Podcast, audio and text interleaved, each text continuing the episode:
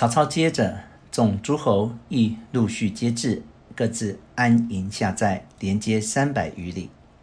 操乃载牛杀马，大会诸侯，商议进兵之策。太守王匡曰：“今奉大义，必立盟主。”众听约束，然后进兵。操曰：“原本初四世三公，门多故吏，汉朝名相之意，可为盟主。”少再三推辞，众皆曰：“非本初不可。”少方应允。次日，烛台三层，编列五方旗帜，上见白金黄月，兵符将印，请少登坛。少整衣佩剑，慨然而上，焚香再拜，启盟曰：“汉室不幸，黄冈失统，贼臣董卓乘兴重害，祸家自尊，虐流百姓。”少等据社稷沦丧，纠合义兵，并赴国难。凡我同盟，齐心戮力，以至成节，必无二致。有于此盟，必坠其命，无克一遇。皇天厚土，祖宗明灵，实皆见之。独婢歃血。众因其辞气慷慨，皆涕泗横流。歃血一罢，下坛。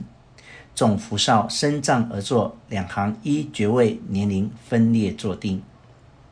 操行酒数巡，言曰：“今日既立盟主，各听调遣，同服国家，勿以强弱计较。”袁绍曰：“少虽不才，既成公等推为盟主，有功必赏，有罪必罚。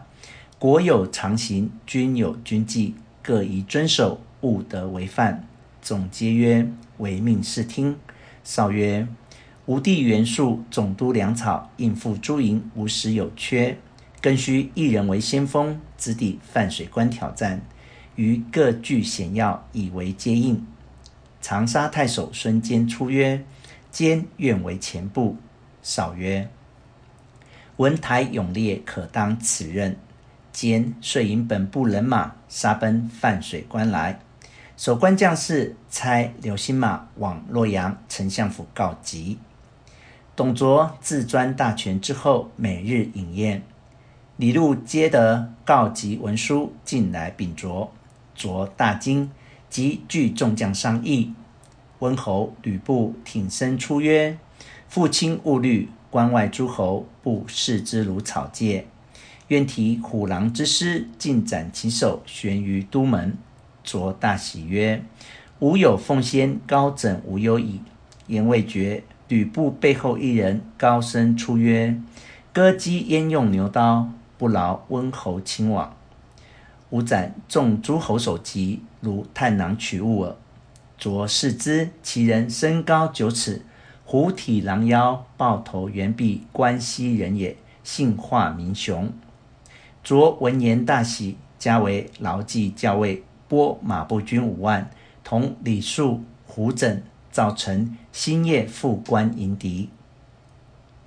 众诸侯内有冀北相包信、寻师孙坚，既为前部，怕他夺了头功，暗拨其弟包忠，先将马步军三千进抄小路，直到关下搦战。华雄引铁骑五百飞下关来，大喝：“贼将休走！”包忠即待退，被华雄手起刀落，斩于马下，生擒将校极多。华雄遣人击鲍忠首级来相府报捷，卓加雄为都督。却说孙坚引四将直至关前，那四将第一个右北平土营人，姓陈名普，字德谋，使一条铁戟蛇矛。第二个姓黄名盖，字公父，零陵人，使铁鞭。第三个姓韩名当，字义公，辽西令支人也，使一口大刀。第四个姓祖名茂，字大龙，吴郡富春人也，使双刀。孙坚披烂营铠，裹赤泽，横古定刀，骑花鬃马，至关上而骂曰：助恶匹夫，何不早降？华雄副将胡轸引兵五千出关迎战，程普飞马挺矛，直取胡轸，斗不数合，程普刺中胡轸咽喉，死于马下。坚挥军直杀至关前，关上矢石如雨。孙坚引兵回至梁东屯驻，使人于袁绍处报捷，就于袁术处催粮。或乐述曰：“孙坚乃江东猛虎，若打破洛阳，杀了董卓，正是除狼而得虎也。今不与粮，彼军必败。蜀听之。”不发粮草，孙坚军缺食，军中自乱。细作报上关来。李肃谓华雄谋曰：“今夜我引一军从小路下关，袭孙坚在后。将军攻其前在，坚可擒矣。”雄从之。传令军士饱餐，趁夜下关。是夜月白风清，到坚在时。已是半夜，鼓噪直进，坚慌忙披挂上马，正与华雄两马相交，斗不数合。后面李肃军到，尽令军放起火来。监军乱窜，众将各自混乱，只有主茂跟定孙坚突围而走。背后华雄追来，坚取剑连放两箭，皆被华雄躲过。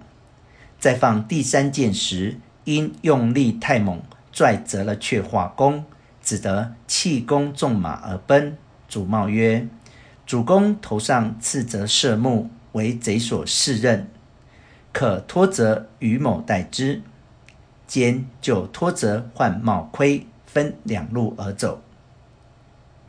雄军指望刺折者追赶，坚乃从小路得脱。主帽被华雄追及，将刺折挂于人家烧不尽的亭柱上，却入树林前躲。